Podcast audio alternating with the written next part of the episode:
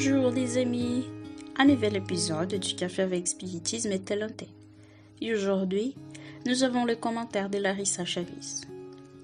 Le texte que nous allons étudier aujourd'hui est extrait du livre la lumière du consolateur, intitulé La vérité médunique. L'auteur, Yvonne Pereira, commence les récits en rapportant que l'année 1938, elle a regardé les films au cinéma central de Juiz de Fora, Les mystères d'Edwin Drood. La prononciation en anglais, Edwin Drood, qui est une adaptation d'un roman de l'anglais Charles Dickens, en anglais Charlie Dickens.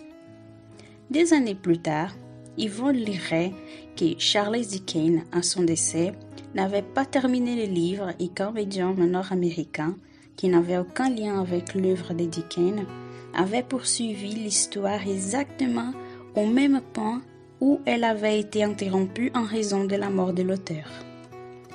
La continuité de l'intrigue était si adaptée aux caractéristiques littéraires de Dickens que le lecteur, sans méfiance, n'est pas en mesure de préciser où la première partie s'est arrêtée et où la seconde a débuté. C'était donc l'esprit d'écrivain de l'écrivain lui-même, Charles Dickens, qui revenait des portiques spirituels pour achever l'œuvre littéraire. Yvonne cite ensuite un extrait du livre Animisme et spiritisme d'Alexandre Aksakov, donnant des détails sur les cas Dickens et du médium en question. Le médium est né à Boston. À l'âge de 14 ans, il a été placé comme apprenti chez un mécanicien, fonction qu'il exerce encore aujourd'hui.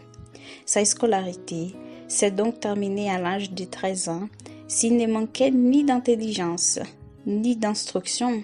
Il ne montrait aucun goût par la littérature, il ne s'y était jamais intéressé. Jusqu'à ce jour, il n'avait jamais essayé de publier dans quelque journal ce qui soit les plus petits articles. Dickens cherchait depuis longtemps les moyens de réussir son objectif, mais jusqu'à ce jour, il n'avait pas trouvé de médium capable de réaliser une telle mission. Il souhaitait que la première dictée soit faite la veille du Noël, nuit qu'il appréciait particulièrement, et il a demandé instamment au médium de consacrer à ce travail tout le temps qu'il pourrait, sans préjudice de ses occupations habituelles.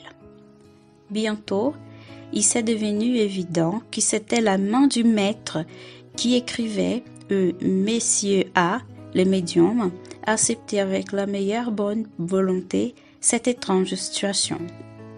Il s'agit vraiment d'un cas remarquable, que celui rappelé par Yvonne dans son article et décrit en détail par Aksakov.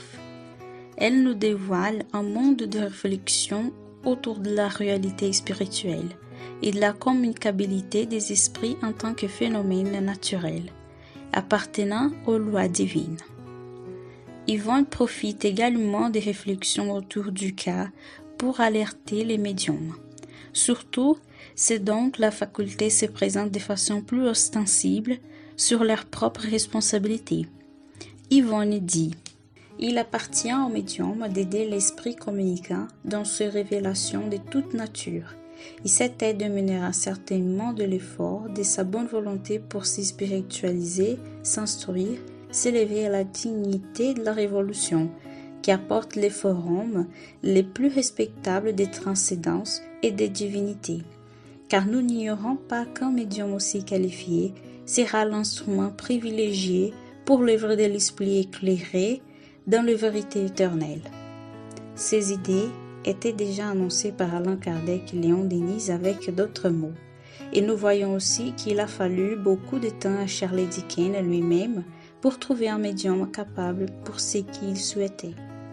La bonne étude de la doctrine spirite, en partant de la base, dévoile nouveaux horizons, sublimes et époustouflants pour nos âmes car, par-dessus tout, elle nous conduit à un certain nombre d'observations qui prouvent, de manière rationnelle, la vérité du phénomène médiunique, qui combattu par certains et accepté par d'autres jusqu'à l'exagération et le fanatisme, persévère cependant dans sa juste position de force de la nature, digne d'être étudiée, observée, respectée et pratiquée. Alors, chers amis, cherchons l'étude qui nous inspire et nous éclaire, en ouvrant de nouveaux horizons de compréhension, sans oublier de l'unir à nos sentiments et à la vie abondante d'opportunités de renouvellement une grande accolade fraternelle à vous tous qui nous écoutez et jusqu'au prochain épisode du podcast Café avec Spiritisme.